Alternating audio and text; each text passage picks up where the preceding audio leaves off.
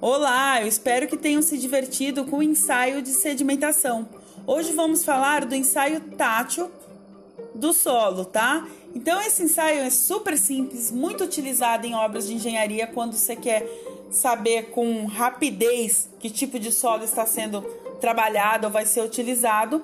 E no que consiste esse solo? Consiste em pegar uma pequena amostra do solo, colocar na palma da mão e esfregar uma palma da mão na outra.